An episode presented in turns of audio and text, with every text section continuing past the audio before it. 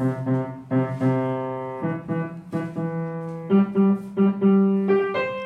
是辣椒姐姐，我是多多妹妹，欢迎来到辣椒姐姐故事多。谢谢大家对我们第一集节目的支持，欢迎大家按追踪节目看给我们五星评论哦。还记得上一集的小猫咪吗？抓老鼠、抓鱼都失败了，可是小猫咪勇敢不放弃，仍然想要赚钱。这集它决定要去捕抓小鸟。经过上次土法炼钢的错误尝试后，小猫咪准备要先去报名捕鸟特训班。苏西选了一家博地补习班，因为招牌看起来非常的厉害，国际连锁，全书外化，重点是三日速成。好，就是它了。就在这样走进去时，发现门口已经大排长龙。天哪，连补习班都要排队吗？没想到老师还跟他说，报名人数太多了，所以要经过面试选拔。请问一下，你有爬树的证书吗？啊，爬树也要证照啊？那全民英检或是多益？也没有。你有在猫咪医院担任过志工或是学校的社团干部吗？也没有。苏西摇摇头，越回答越小声，最后失望的离开了。这时，旁边的一个招牌吸引了他的注意，上面写着“猫咪忍术”。哇，是忍术耶！这样我学会了就可以飞高高，也可以隐形。想要抓几只小鸟就有几只。来到店里，看到的是一只忍者打扮的三花猫，正在打瞌睡。你好，我是苏西。短尾猫没有醒来。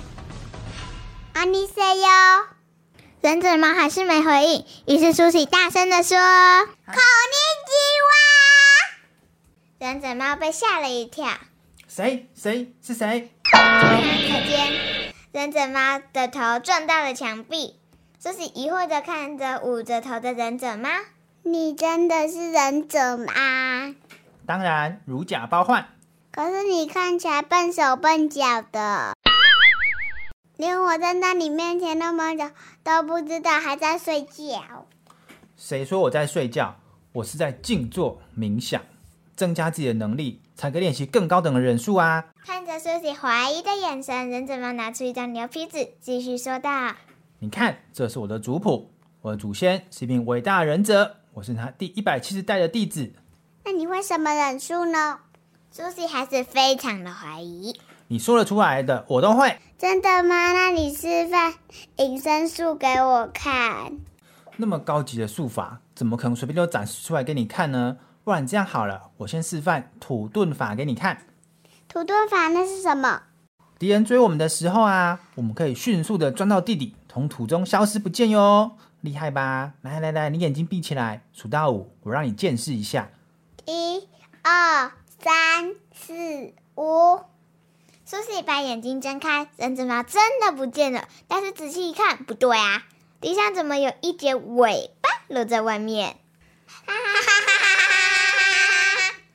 一直是躲到刚挖好的洞里面而已，像土拨鼠一样啊！忍者猫从土里钻出来，拍拍身上的泥土，有点不好意思。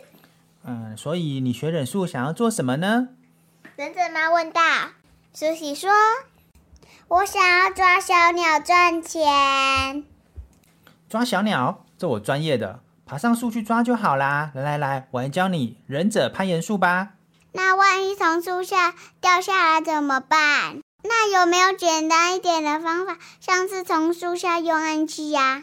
这个嘛，因为台湾的法律规定不能使用火药了啦，不然会被当成黑道关起来。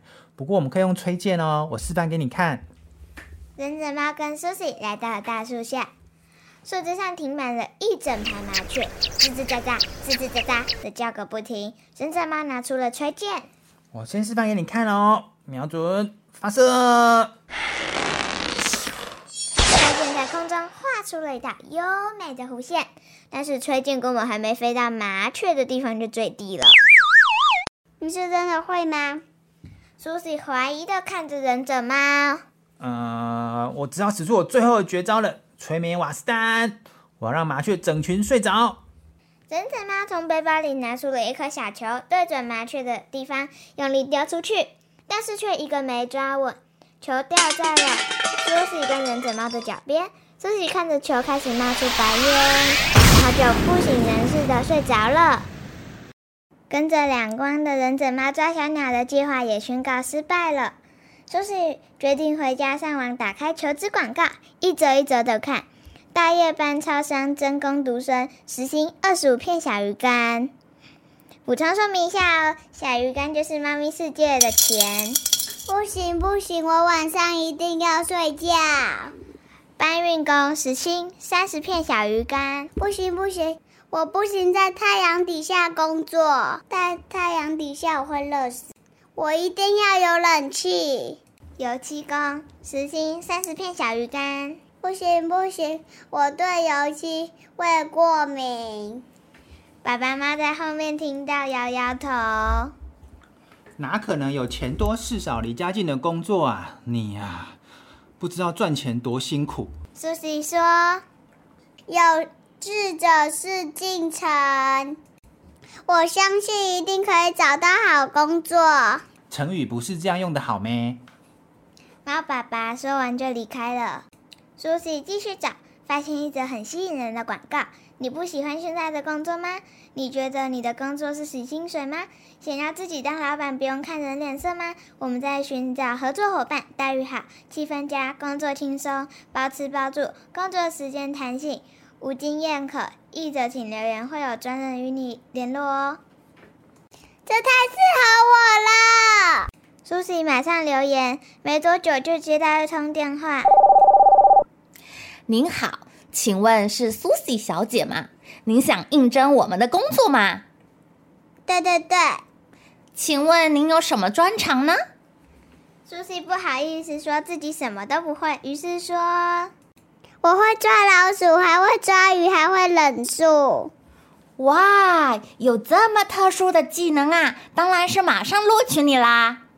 哇，谢谢你！苏西非常开心。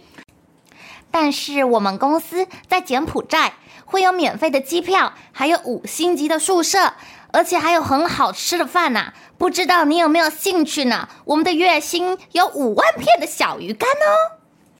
五万要要要！苏西非常兴奋，跑去跟猫爸爸说这个好消息，结果被浇了一盆冷水。